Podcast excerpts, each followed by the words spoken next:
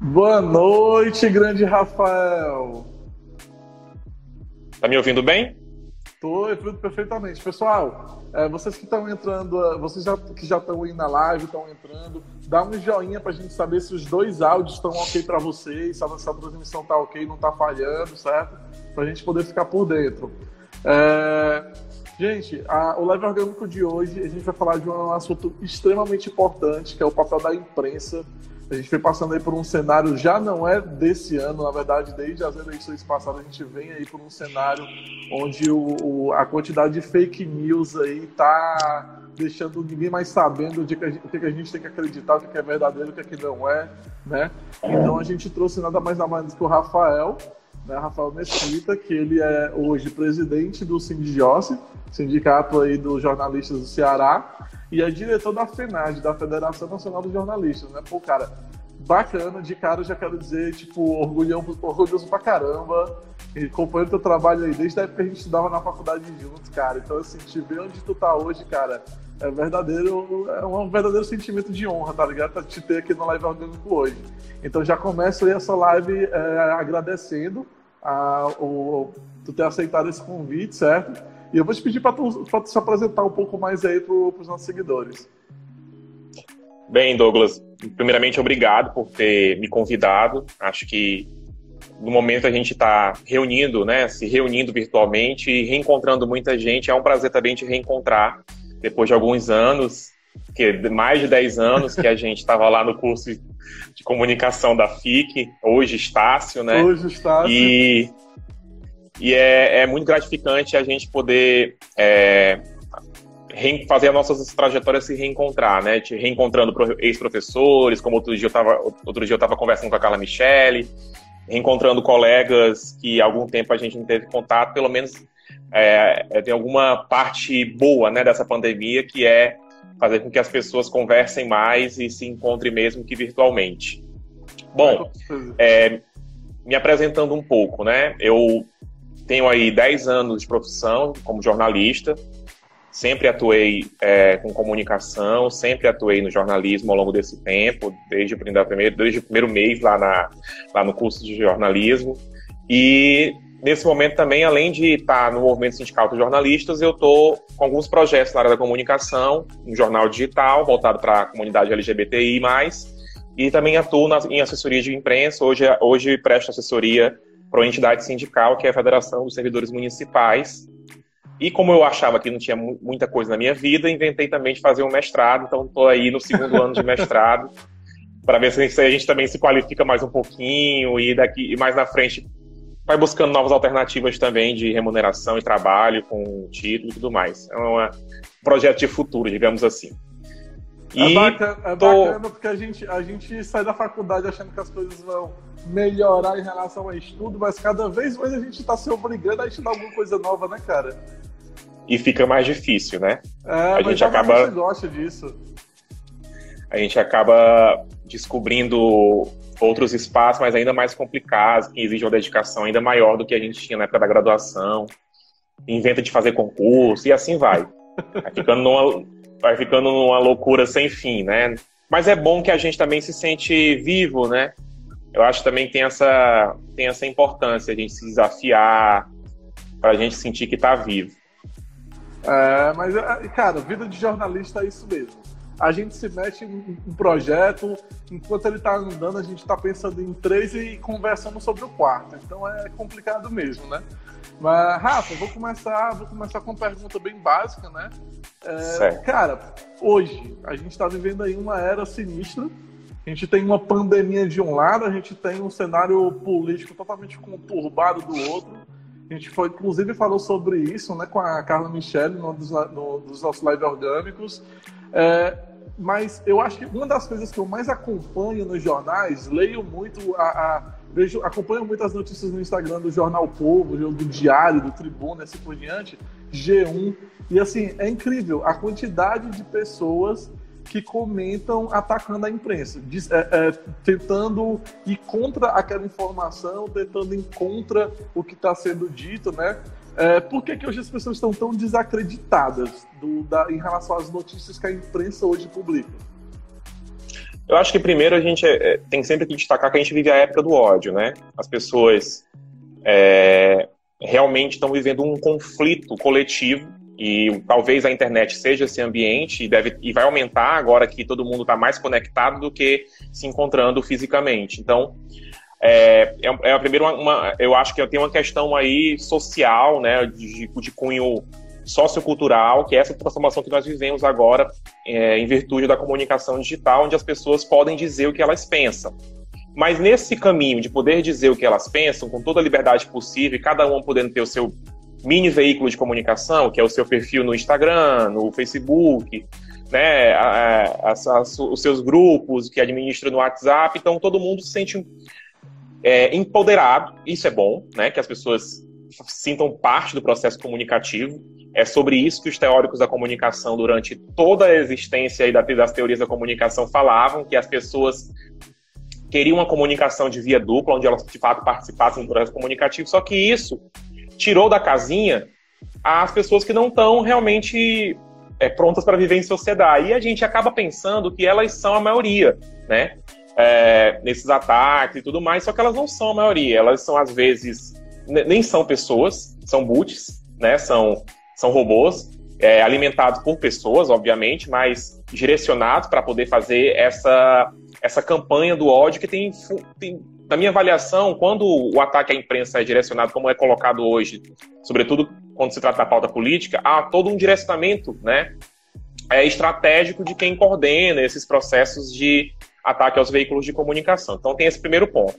Num segundo ponto, né, para além dessas questões relacionadas ao cenário político, ao contexto político que provocam os ataques à imprensa e os interesses colocados acima disso, temos também os próprios veículos de comunicação tradicionais que ao longo do, do seu processo de constituição e de relação com a sociedade, é, não foram exatamente né, corretos em toda a sua trajetória. Então, é, utilizar aqui um exemplo nacional, a Folha de São Paulo, quando ainda era Folha da Manhã, num primeiro momento, a, é, é, apoiou né, a ditadura militar de 64. Então, tem esse, essa característica das contradições próprias vivenciadas pelos veículos de comunicação, provocadas pelos veículos de comunicação, que fazem que também que parte da sociedade é, se coloque muito criticamente. E essa crítica que no momento nasceu dos movimentos, que no momento esteve junto aos movimentos, por exemplo, por exemplo progressistas, de movimentos manifestações de rua.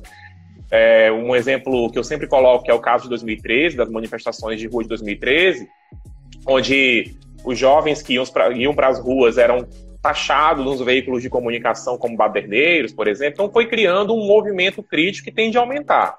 Enquanto uh, a imprensa não fizer aquilo que os princípios do jornalismo colocam, a gente não vai ter uma, uma, uma diminuição né, de, de, desses ataques direcionados.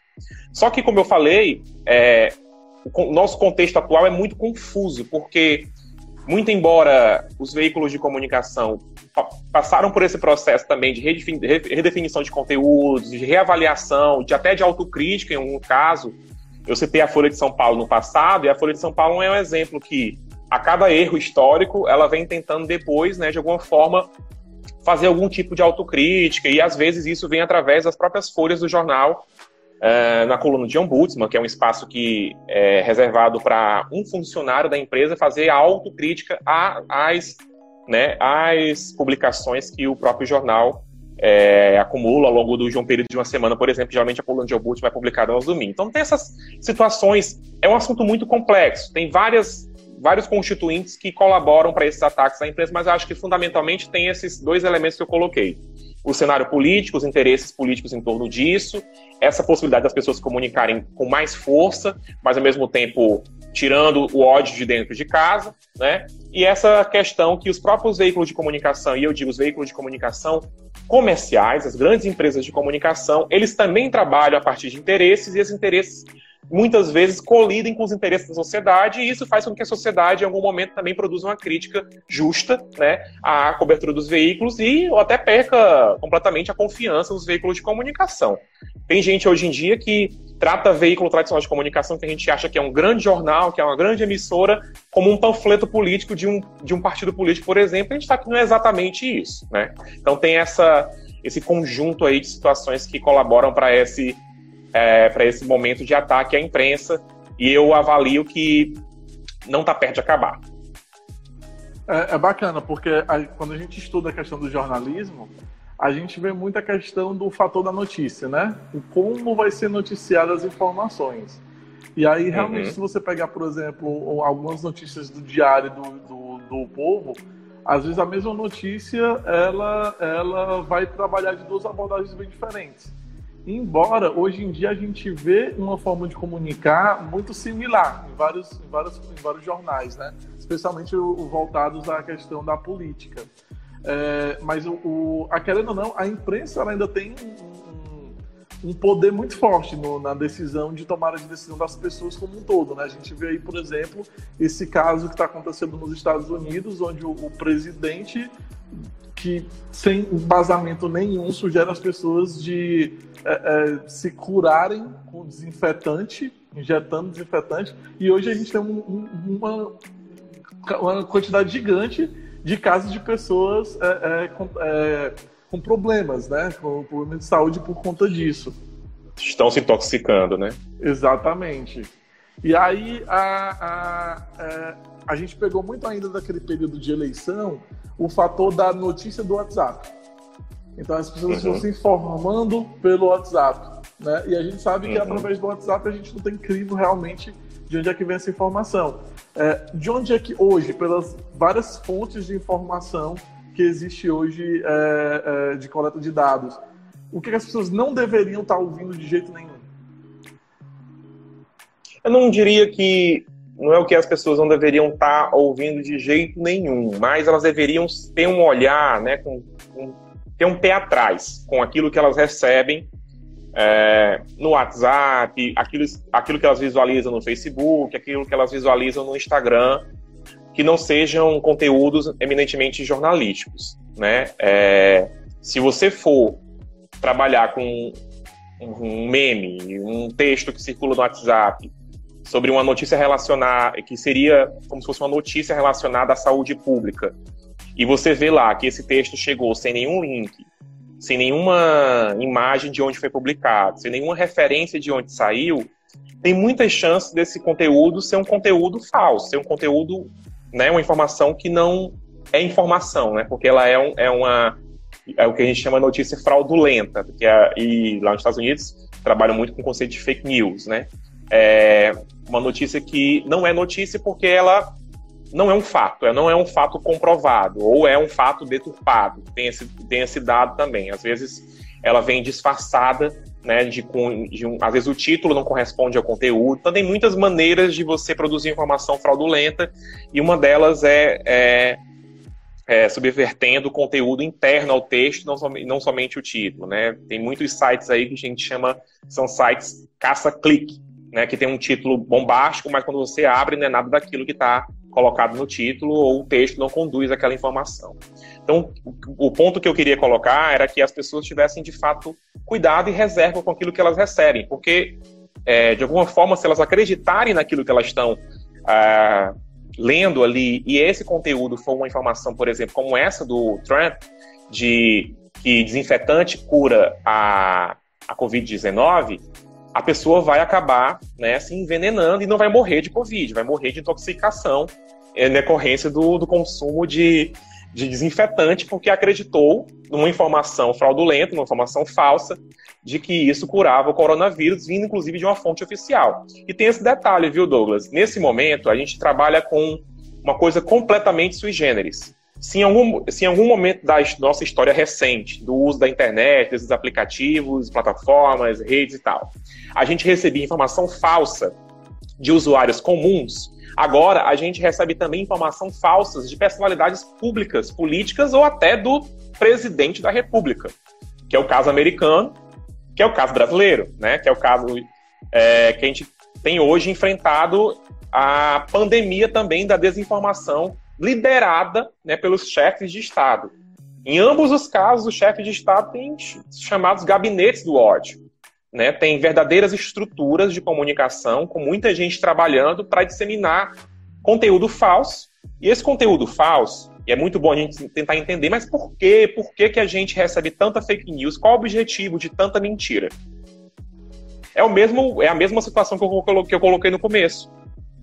Eu ataco a imprensa de um ponto de vista odioso, né, com discursos, é, inclusive, é, meio fora da realidade, ou, ou ultra ofensivos, porque eu quero descredibilizar tudo aquilo que possa produzir, mesmo com todos os erros que a imprensa cometeu, algum tipo de verdade factual. Né? Informação checada, credibilizada. Também tem que colocar isso. Tem os erros, mas tem, na maior parte das vezes, os veículos de comunicação trazem conteúdos verdadeiros, de fato. O que nós temos é viés ideológico, esse é outro debate. É, tem que tentar entender qual o objetivo desses ataques à imprensa, assim como qual o objetivo das informações que circulam na internet e são falsas. Qual o objetivo de um presidente da República dizer, por exemplo, que a hidroxicloroquina, que é o caso do presidente brasileiro, é, seria a alternativa para a cura do coronavírus, sendo que ele também não é cientista, né? Ele não é médico, ele não tem como afirmar isso. Por que, que ele faz isso? Ele faz isso com assim como esses ataques também são direcionados, com objetivos políticos. Porque em algum momento, se der certo a cloroquina, a, hidro, a hidroxicloroquina, ele vai dizer, olha, achei a cura do, achei a cura do coronavírus. Se não der certo, ele vai dizer, olha, teve toda uma trama uh, para que a gente não conseguisse o tratamento ideal, então uh, o PT estava por trás disso, a Dilma estava por trás disso, e a gente está vivendo essa pandemia hoje porque a Dilma, em 2014, fez pedalada fiscal. A pandemia é culpa da Dilma, por exemplo. Estou colocando uma situação bem absurda, mas esse é exatamente o roteiro que eles constroem. É tão absurdo que as pessoas tomam o desinfetante, mas elas querem acreditar. Eu estava falando para aquela Michelle no dia da live que a gente estava fazendo, que a notícia falsa ela é tão absurda que o primeiro instinto do ser humano, e isso é os, são os psicólogos que estão estudando essa, essa situação junto com os departamentos de comunicação, né, de da, de universidades que estão pesquisando essas, essas, situações, e eu tenho acompanhado um pouco isso, eles estão colocando que a informação fraudulenta ela é tão escandalosa, ela é tão surreal, que surreal atrai a leitura. E quando ele atrai a leitura, ele atrai também o desejo de acreditar. Sabe aquela coisa do arquivo X? Que qual era o slogan do arquivo X? Quem é nerd sabe, quem é geek sabe, né? Sim, sim. Eu, eu quero acreditar. I é isso. É, eu quero acreditar. Eu acho que o Arquivo X tinha que ser reprisado nesse momento, porque ele traz todas as mensagens, inclusive políticas, dessa era. Né? Essas coisas desse submundo que inventa situações ou constrói né, é, castelos de areia para justificar grandes mentiras e tal. Então, a nossa, a nossa grande questão hoje com as fake news é que, fundamentalmente, elas têm uma trilha elas têm uma trilha do convencimento e do uso político. Não à toa o Bolsonaro foi eleito, o Trump foi eleito, porque elas montaram né, uma estrutura, é, digamos, subterrânea. Por que, que eu digo subterrânea? Porque os grupos de WhatsApp, eles não funcionam à luz do dia na internet. Né? Os grupos de WhatsApp, eles são espaços restritos. Eu não tenho como moderar um grupo de WhatsApp estando fora. É diferente do aqui do Instagram, que eu posso ter meu conteúdo fechado para meus amigos ou não, mas de, de alguma forma é, eu encontro com outros usuários e algum usuário pode contestar o meu conteúdo, né? No, no, no, no, grupo de WhatsApp, não. Eu formei um grupo que todo mundo vai me acompanhar de alguma forma. Se alguém me contestar ali, eu vou lá, bloqueio ele, excluo ele do grupo e eu continuo fazendo, né, a minha. botando lá, botando lá o meu fêmeo pro meu gado. Então a gente vai sendo alimentado é, de mentiras. Né? Exatamente. É, é, é, é não tem analogia perfeita. é, é, um, é, um, é um discurso né, único, né, que é o que as ditaduras, as ditaduras fazem. É um discurso autocrático. Tem uma pessoa né, ditando conteúdo ali, esse conteúdo é engolido né, por, né, por, por essas pessoas que estão acompanhando os grupos. Isso tem poder massivo, mas, é, eles trabalham como regime colmeia, né? É, não é uma não é, não é toda uma, uma, uma fauna, uma flora, é, são pequenos núcleos, e esses núcleos que têm a mesma diretriz. Quando eles se unem, eles formam maiorias políticas, e maiorias políticas que derrubam presidentes, maiorias políticas que elegem presidentes, maiorias políticas que constroem é, contextos sociais, como a gente está vivendo agora, de que A gente pode fazer de tudo, pode desmentir todas as mentiras colocadas por esses é, gestores públicos que em algum momento é, trazem informações falsas, mas vai ter sempre alguém acreditando. 35% da população, como disse Datafolha hoje, vai estar acreditando nisso, porque essas pessoas estão não só é, colocadas nesse, nesse, nesses contextos como sendo alimentadas por eles. Se a gente for fazer uma análise a partir da, da teoria do Foucault, que estava muito certo sobre uh, o uso de pequenos dispositivos né, sociais de controle, num primeiro momento o Foucault falava que tinha a escola, os hospitais, né, é, a, a medicina, e construía vários discursos, esses discursos ditavam né, é, ordens sociais. Nesse momento, nós temos o WhatsApp, o grupo de WhatsApp ou de uma outra rede privada, uma outra plataforma de conteúdo privado de usuário, a gente tem aí pequenos dispositivos, né, pequenos aparelhos ideológicos que são muito fortes, e quando, quando se juntam, quando junta o grupo de WhatsApp com a igreja pentecostal, com o pessoal lá da Lava Jato, isso forma um uma, poder de fogo muito grande. E poder de fogo que pode é, levar a sociedade à, à, beira do caos, que é o que a gente está vivendo hoje no Brasil. A gente está numa situação em que a gente não tem economia, né, a gente não tem crescimento econômico há algum tempo, a gente tem sucessivas mentiras de que reformas vão resolver é, o problema econômico, e se essas reformas acontecem e os problemas econômicos não são resolvidos, tem sucessivos problemas da, de ordem de corrupção que são novamente enterrados. Então a gente vive é como se fosse se completando todo dia de mais situações ruins que em um momento anterior isso era motivo para uma grande revolta social. Nesse momento, não. Eu acho que esses aparelhos né, ideológicos, esses dispositivos aí contemporâneos, que tem tudo a ver com, com, com comunicação, que tem tudo a ver com o nosso cenário, nosso campo de trabalho, estão funcionando muito bem para manter é, essas estruturas de poder ou criar novas estruturas de poder. É bacana, porque quando a gente leva isso para o digital, a gente isso que já é antigo. A gente já tinha líderes, que são no jornalismo chamam de líderes de opinião, né? Que são as uhum. pessoas que têm uma, uma autoridade sobre um determinado grupo e o discurso dele vai influenciar aquelas pessoas que estão seguindo ele. O, uma ferramenta hoje como o Instagram deixou isso muito mais tranquilo. Mas quando você fecha um, um, um mini palanque, né, que são os grupos de WhatsApp, de Telegram, que você dá voz a pessoas que não teriam voz, é, é, por exemplo, no nível mais grave, digamos assim, porque era muito, é muito mais fácil no cenário político é, um cantor, um ator famoso. É, hoje em dia tem blogueiros, hoje em dia tem pessoas que têm autoridade sobre um determinado grupo. Então, assim, a gente dis, disseminou tanto nesse sentido que hoje você consegue ter vários tipos de líderes e a gente volta para a problemática da, da, do excesso da notícia, né? Porque, por exemplo, eu, eu vejo uma notícia no Povo, eu vejo depois ela no Diário. Aí me mandam a mesma notícia no, no direct do Instagram. Aí depois eu já vou ver dentro do grupo do WhatsApp. Cara, é a mesma notícia. Mas a, aquela, até aquela sensação que a gente tinha, ah, aquela cidade é perigosa, aquele bairro é perigoso. Cara, foi uma notícia de uma, um homicídio. Mas porque você viu seis vezes no dia, parece que você viu seis homicídios diferentes ou seis situações diferentes, fora as notícias que complementam a primeira notícia, né, como alguma atualização. Então, quando a gente pega isso nesse cenário que a gente está vivendo hoje, é o que acontece muito é, nos comentários. Se você quiser ver a loucura que está hoje em relação à imprensa, cara, para para ler os comentários de qualquer, qualquer jornal. Qualquer notícia que sair, vai ler os comentários. É, existe muito ataque, existe muita gente descredibilizando aquela informação existe muita gente descredibilizando o próprio, a própria autoridade, que no caso seria o jornal. Se você pegar alguns líderes de opinião, como alguns famosos, você vai encontrar a mesma coisa. Então, a gente está vivendo uma situação onde, assim, sai uma notícia hoje, por exemplo, do Moro. Daí entra o, o presidente com um pronunciamento para explicar o ocorrido, que aí, tipo assim, se eles tivessem é, é, é, feito algo forte, algo que realmente tivesse um poder argumentativo válido, cara, muita gente ia ficar na dúvida.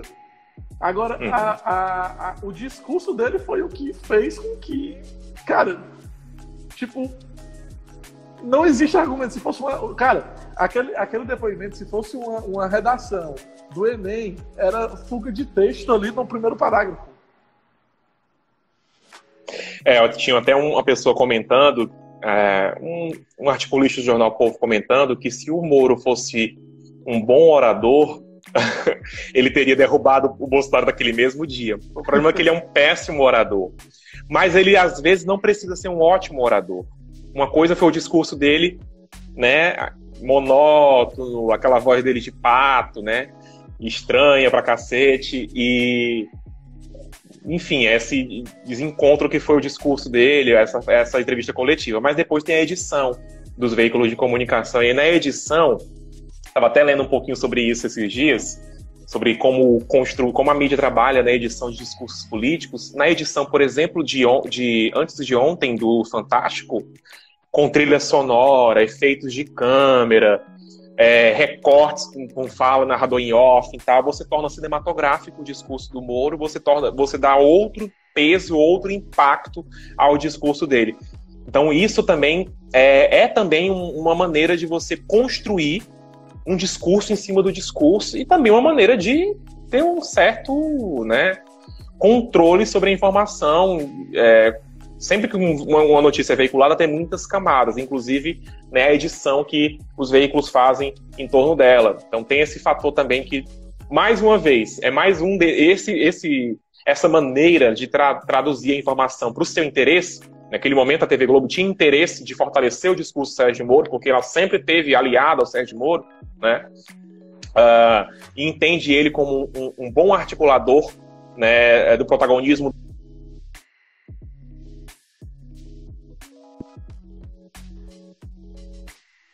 também colaborando para essa avaliação negativa de que dos usuários em torno dos consumidores da informação em torno dos veículos de comunicação. Mas os seus comentários tinham, tinham uma série de outras questões que também, no, que também coloca a dificuldade que a gente, enquanto jornalista, organizado em um veículo de comunicação, numa agência de checagem de notícias, tem dificuldade de, por exemplo, combater as fake news. Por que é tão difícil combater as fake news? Primeiro, é preciso que as pessoas tenham educação midiática. Que elas saibam fazer o que eu estava tentando narrar no começo para você, é, de saber ler uma informação e duvidar dela primeiro antes de acreditar. A gente tem que pegar qualquer conteúdo, inclusive da imprensa comercial, e chegar duvidando. E no caso de um conteúdo que você recebe pelo WhatsApp, você tem que procurar checar. Vai lá no Google, né? Tenta procurar se tem alguma outra fonte sobre aquilo e tenta saber se aquilo realmente aconteceu, porque é, é, a grande dificuldade da gente hoje é basicamente acreditar no que recebe. Então, um primeiro, um primeiro elemento é checar.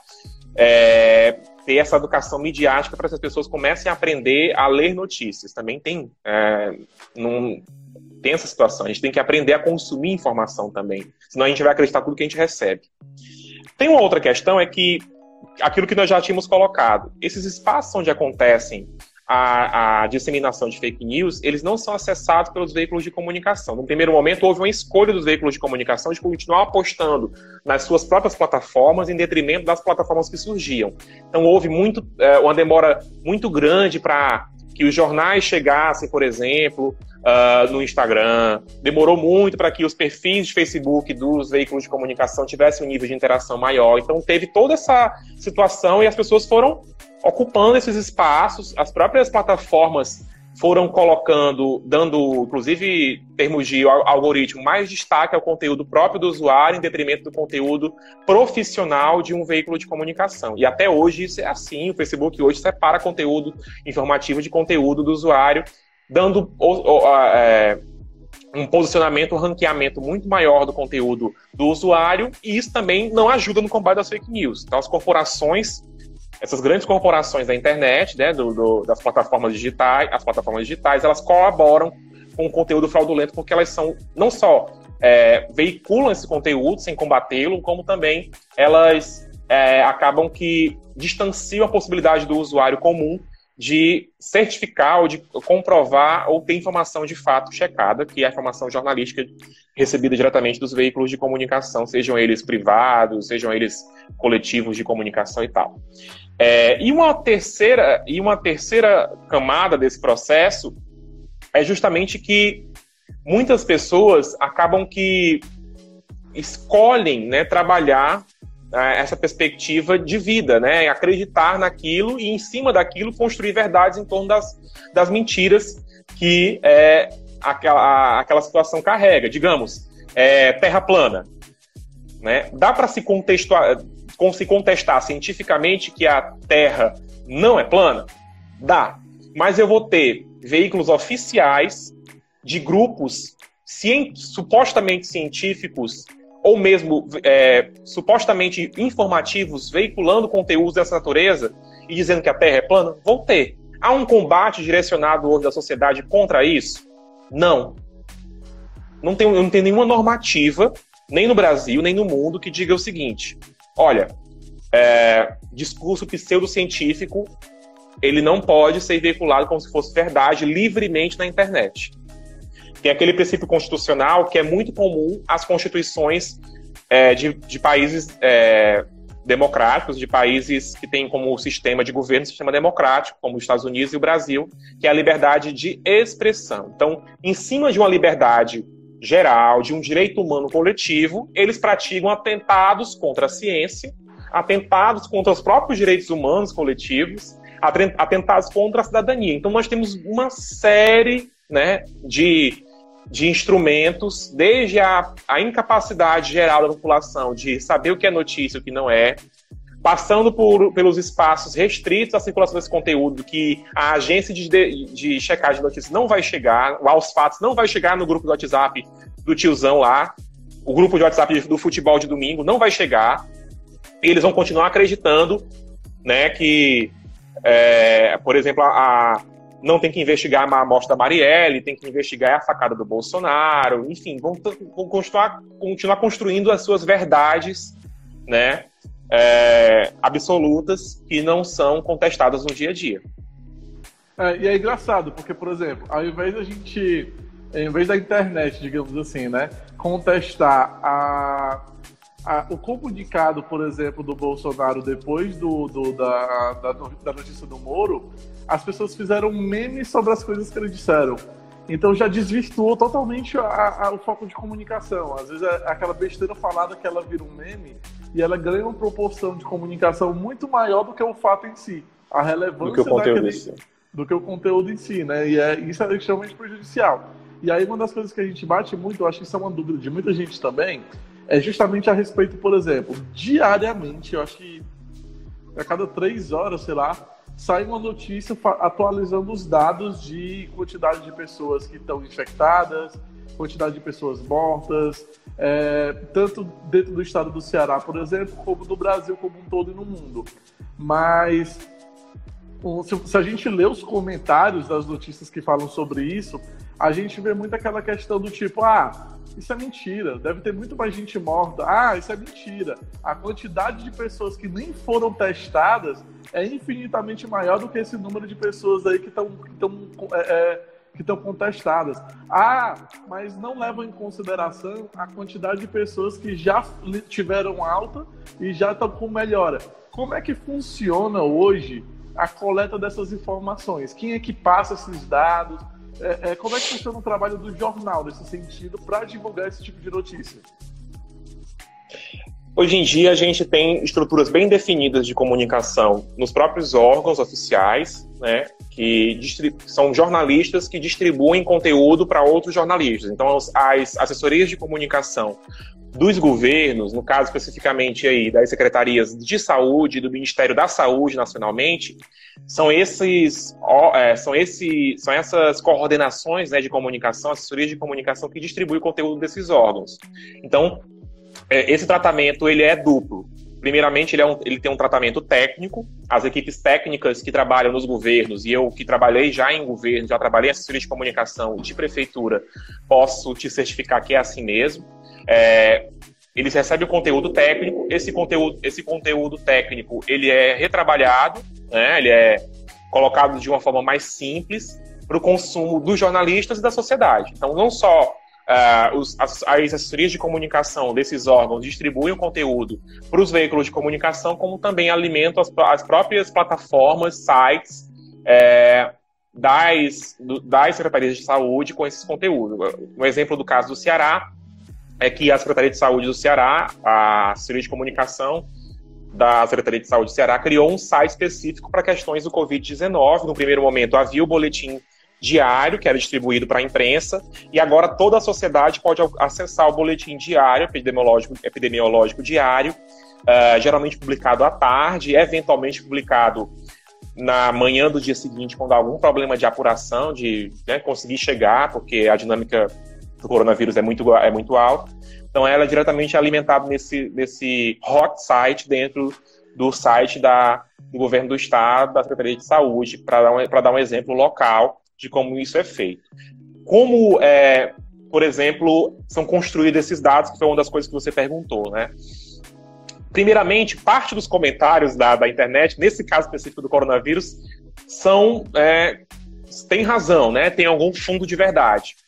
O poder de testagem hoje do Brasil e do Ceará, né, também é, é pequeno. Então a gente pode sim ter números muito mais expressivos de pessoas com Covid-19 é, do que os, dos que são registrados, dos que são oficialmente testados. Assim como há um delay, né, há um grande espaço de tempo no, entre 7 e 14 dias entre o teste que a pessoa realizou e o dia do resultado. Então ela demora para chegar na estatística. Mesmo pessoas que morreram há uma semana atrás também demoram para chegar na estatística. Porque elas só, elas só, são, elas só chegam na estatística quando está testada né, oficialmente. Seja no caso de só é, pessoa que teve, né, de fato, o coronavírus, ou pessoa que foi vítima né, do coronavírus, acabou falecendo em decorrência do Covid-19. Mas isso, no ponto de vista científico, técnico do assunto, não é a única informação veiculada.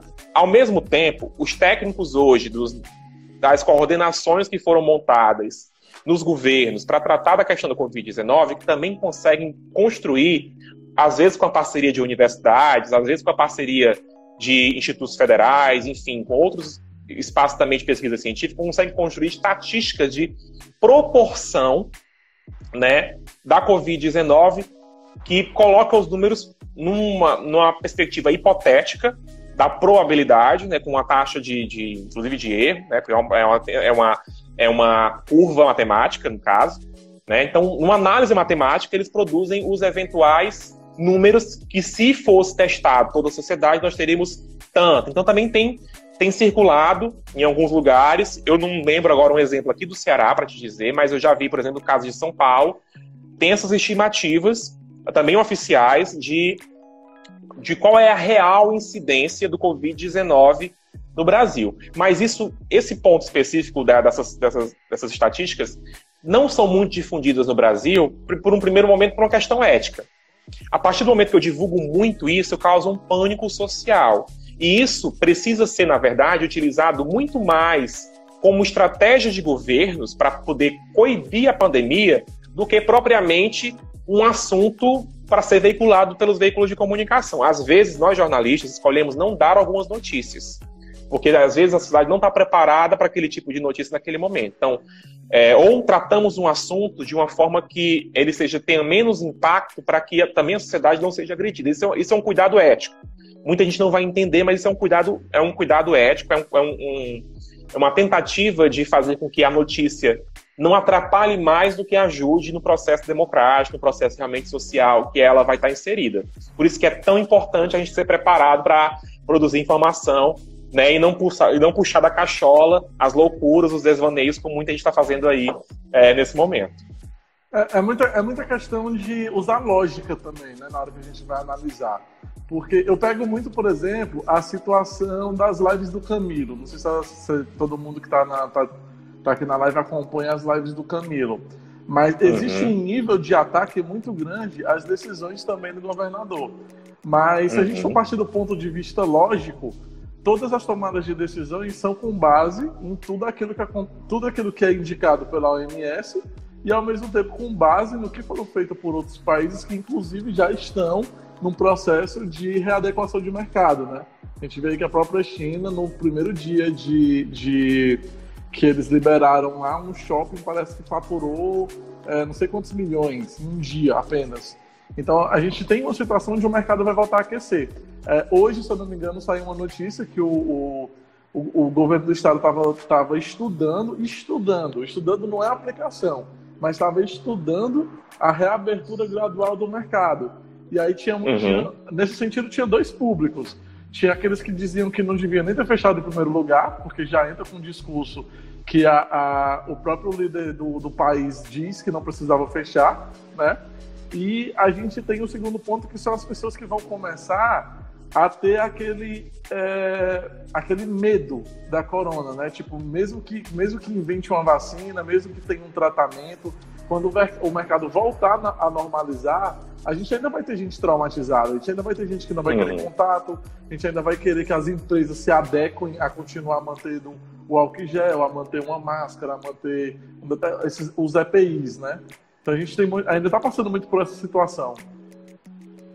É, a gente, na verdade, é porque enquanto sociedade a gente se, se acostuma muito fácil com a coisa e também se, tem uma tendência de desacostumar com aquilo que incomoda.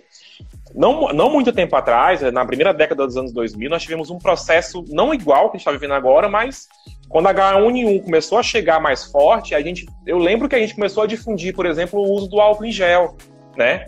É, isso foi perdido ao longo do tempo. Então, eu acho que tem situações em que a cidade precisa também começar a, a, a aprender a viver né, em metrópoles do século XXI.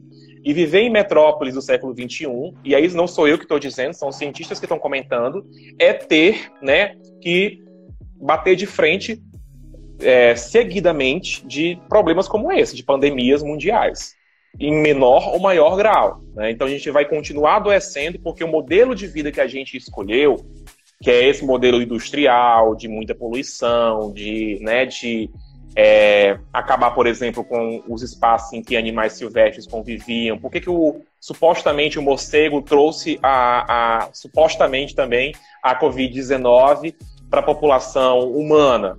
É é justamente porque em algum momento é, é, essa, esse animal perdeu seu habitat natural e ele passou a conviver com os humanos e ele mesmo pode ter sofrido processos mutativos ou processos de contágio com, com outras substâncias que gerou um tipo de vírus como esse. Então, a nossa dinâmica de vida contemporânea ela contribui para que a gente tenha situações como essa.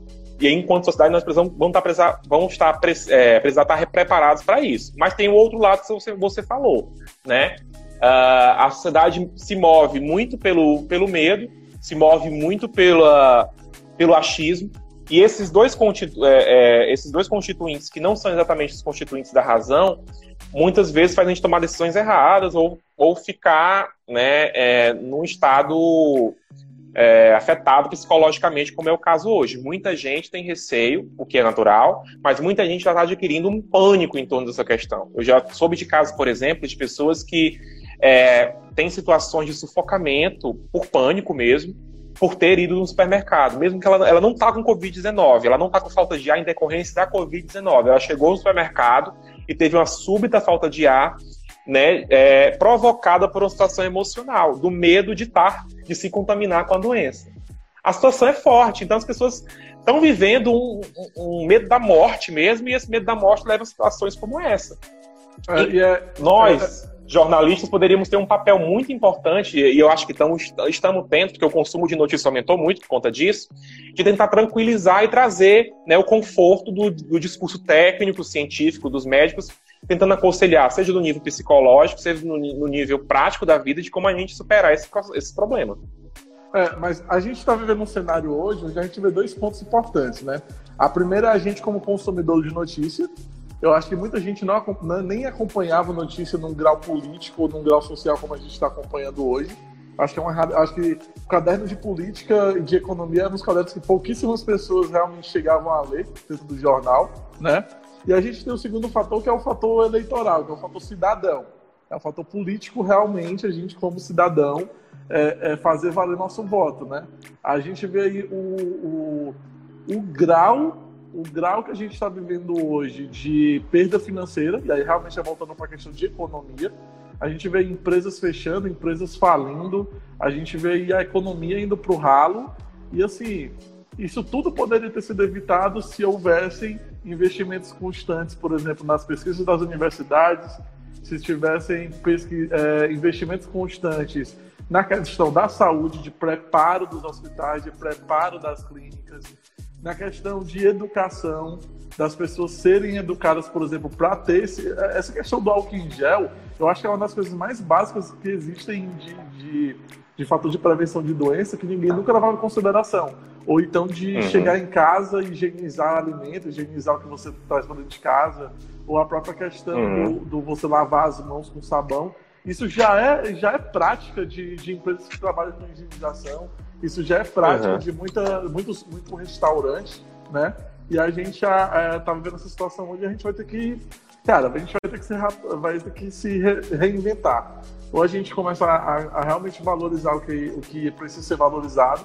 A gente vê hoje aí ações de empresas que estão é, beneficiando os profissionais de saúde. Saiu hoje uma notícia é, que estava querendo propor um 14 salário para os profissionais de saúde, né?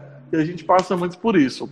É, Rafa, a gente está a 10 minutos do final da live. Tá? O Instagram eles funcionam até uma hora, então daqui a pouco vai cair. É, derruba. Hã? Derruba, né? Isso. Eu vou só ver se tem alguma pergunta aqui, algumas perguntas que foram enviadas, tipo da Rebeca, que é como fazer as pessoas. É, é, como tentar ensinar as pessoas que acreditam em todo tipo de notícia a pesquisar fontes. Eu acho que é uma coisa que tu já, já falou aqui na live né?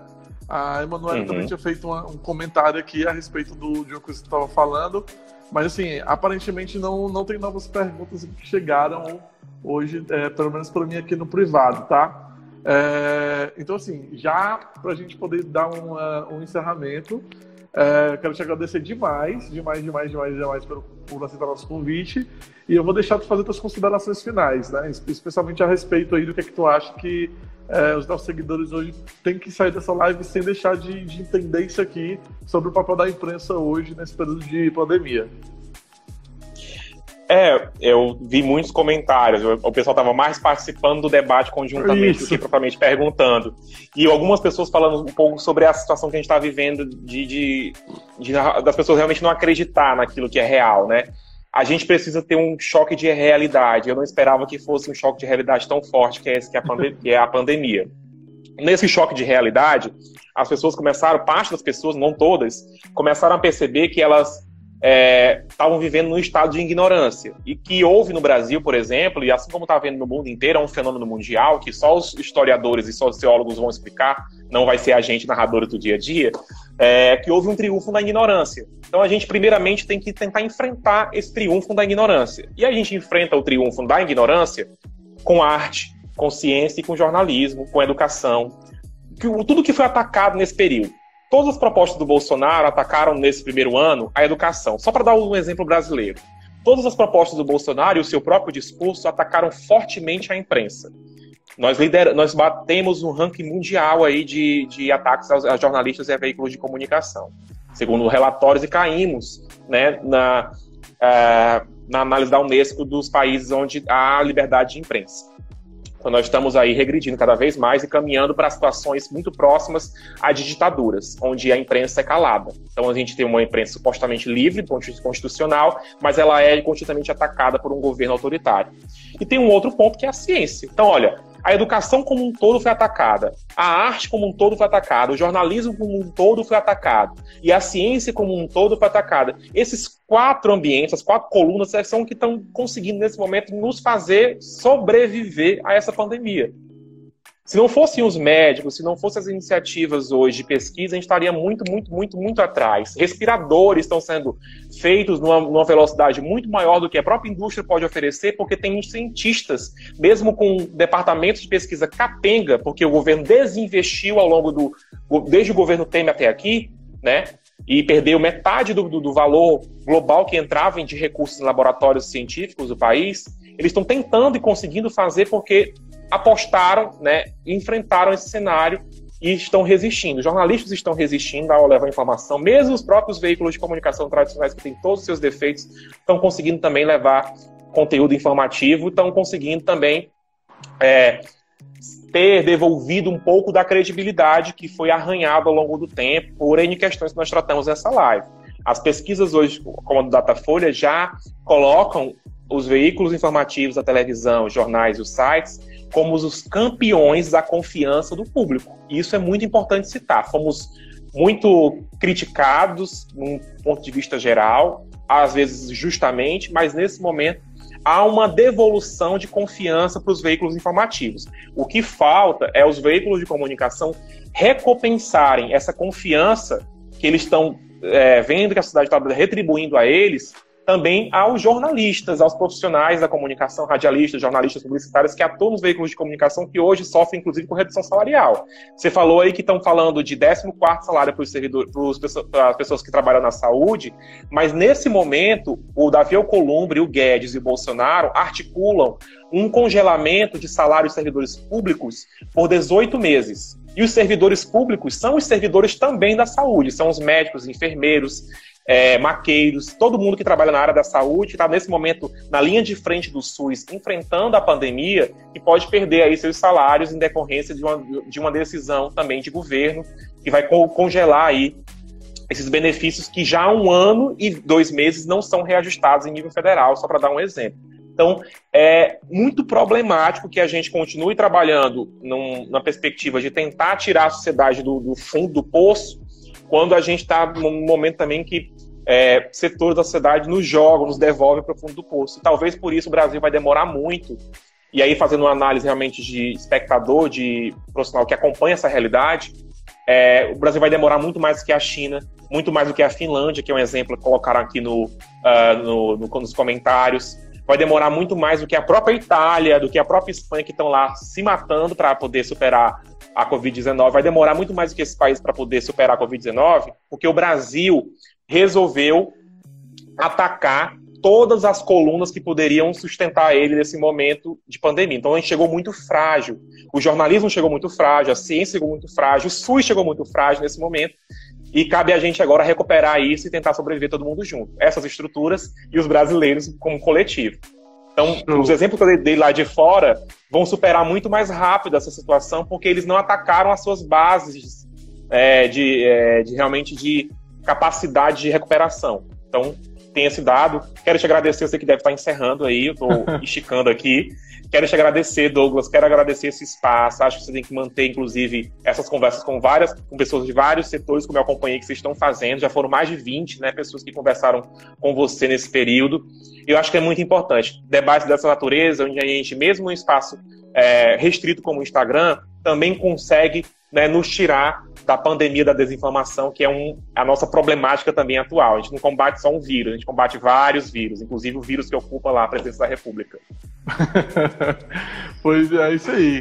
Uh, eu vou, dar, vou, encerrando aqui a live, dois minutinhos aí para encerrar, mas, cara, brigadão aí, foi incrível, certo? E foi show, foi show. Valeu, foi massa. Tchau, pessoal. Valeu, Rafa, tchau, tchau.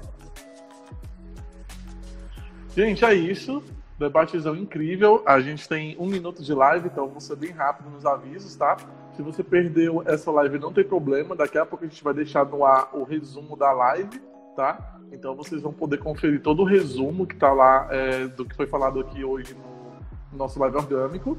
É, se você, da próxima semana, o live orgânico, esse live orgânico vai estar disponível no Orgânico TV, que é o nosso canal no YouTube, tá? Então todas as lives que a gente fez até hoje já estão lá. Entra lá, se inscreve, certo? Dá um joinha nos vídeos que vocês assistirem, pra gente saber que vocês gostaram do conteúdo.